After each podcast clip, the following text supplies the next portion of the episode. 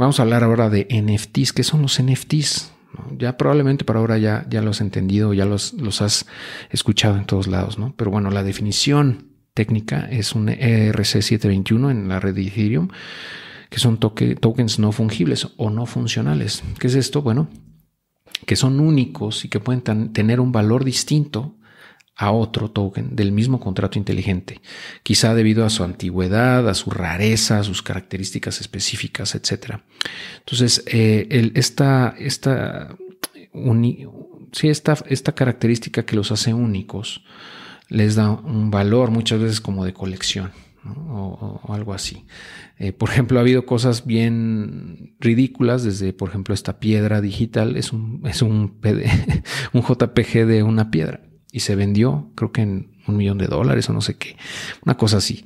Y también está esto de los Board Ape Yacht Club, que es también otro, otra, es una comunidad que estos monos, literalmente monos, llegaron a valer 5 millones de pesos o más, ¿no? es una locura lo que han, el precio que han alcanzado. Y son PDFs, perdón, son JPGs, ni siquiera PDFs, son JPGs.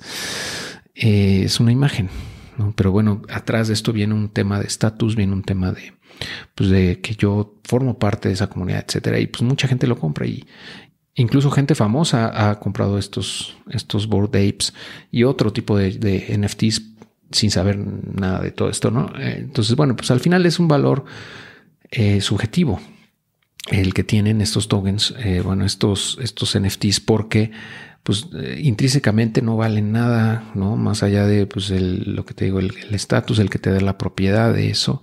Pero si no tienen un valor más allá de eso, pues el precio tiene que, ir a cero, ¿no? Eventualmente.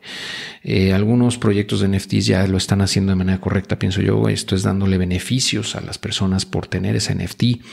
Y yo creo que para allá va, es como la evolución de los, de los puntos de recompensa por, eh, pues, por ejemplo, por clientes frecuentes o por ser fans de X o Y artista o de X o Y equipo, etcétera. Eh, de, esa de, esa manera les pueden dar algún beneficio especial o, o, exclusivo por tener o ser propietarios de ese NFT. Eso, desde mi punto de vista, es más, eso, eso le va a dar un valor a los NFTs en el futuro. Y ahora vamos a ver algunas aplicaciones prácticas, por ejemplo, de los NFTs.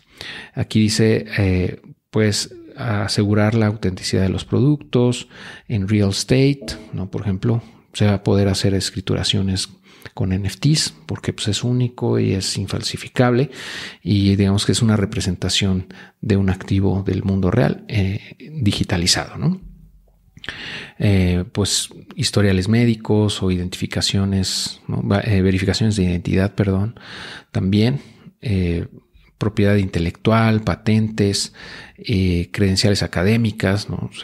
sé, diplomas, tus calificaciones, no sé, tus certificados, etcétera, cadenas de suministro, porque aquí pues también pueden validar pues la información que va llegando, etcétera, ¿no?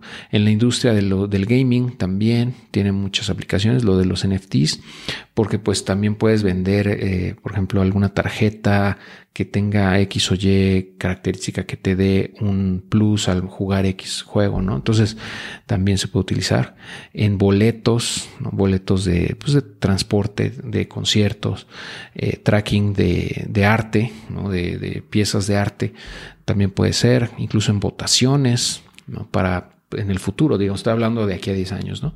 Para hacer votaciones, eh, eh, los metaversos, ¿no? Ahí en los metaversos, pues, los NFTs pueden jugar un, rol muy importante en su desarrollo.